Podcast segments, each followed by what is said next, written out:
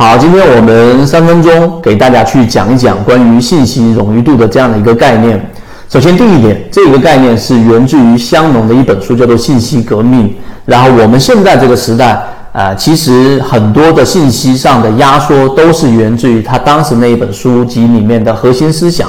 很好理解，什么叫做信息冗余度呢？那就相当于是一句话摘取掉任何一个字，它这句话。它几乎都是不成立的，或者是你都不知道它摘的那个字是什么字的时候，它的整个信息冗余度是很低的。另外一种情况，如果我们在说的很多话啊，举个例子，我们说今天是周日，是我们的假期，其中有很多的字是可以提掉，但是不影响你理解这句话的，说明它的信息冗余度很高。这是第一个要给大家去说的信息冗余度的概念。第二个，它跟我们的交易到底有什么样的这样的一个帮助呢？很多时候我们在做交易的时候，呃，经常就是会知道了很多战法，甚至于背下了一些心法，然后把这个心法贴在我们的电脑前面。那么在交易的过程当中，哎，我一看着这些心法，然后我就去交易，就像武侠小说当中，好像会突然之间灵光一闪，突然顿悟就能把操作给操作好。我们都在等着这一片刻的灵光一闪。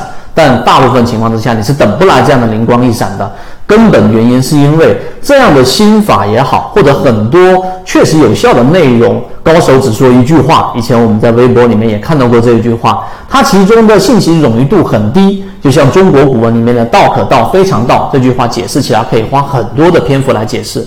它的信息冗冗余度很低的情况之下，那么当具体情况发生的时候，对于我们的交易的帮助，实际上呢就会。啊，很小了，因为它可能性很多嘛，这是第二点要告诉给大家的。第三点，所以我们在做自己交易的时候呢，信息冗余度其实要增加的。在今天我们的自选板块里面出现了三只涨停板，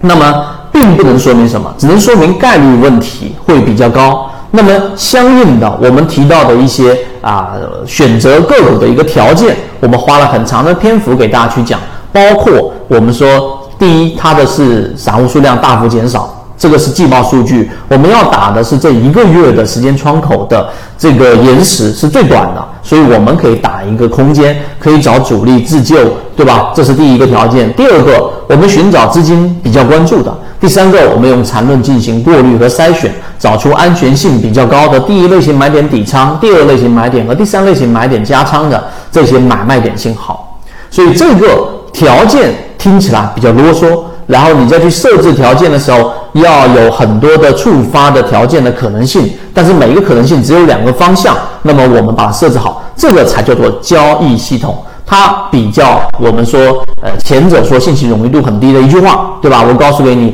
走势中完美，那这句话对你的操作，你即使理解了，你不设置这些条件，依旧是没有帮助的。而相反，做出这些条件设置，对你的交易帮助才是真正的大。这个是第三点给大家去讲的，最后一点就是关于呃，我们说择期缠论，然后缠论教你炒股一百零八讲里面的内容。首先，它的知识点很零散，因为它本身不是作为这一种系统性的来慢慢给你去讲的。第二个，里面还有很多呃，可能就是引用到中文里面的概念，那里面的信息容易度很低，你就可以猜想出很多种可能性。对于交易的帮助，所以需要解读，才有了我们择期缠论的十八讲。我在里面用非常啊，就像是人跟人沟通，为什么要有口头禅，要有这些零碎的语言，就是要为了方便你去理解，最终去搭建属于自己的交易系统。所以，关于信息冗余度这个概念，我们给出的结论就是：你在交易当下去设置交易系统的时候，一定要多设置一些条件，而这些条件是成系统的，哪怕是稍微这一个多一点。然后呢，也不影响。第二个就是条件一定要明确，在这一个当下的操作是买还是卖，没有别的答案，只有一个答案。那么这样的呢操作系统才能指导我们更好的走向稳定的盈利。好，今天关于信息冗余度和当下实战的怎么样去用信息冗余度这个概念来设计交易系统，就讲这里面，希望对大家来说有所帮助，和你一起终身进化。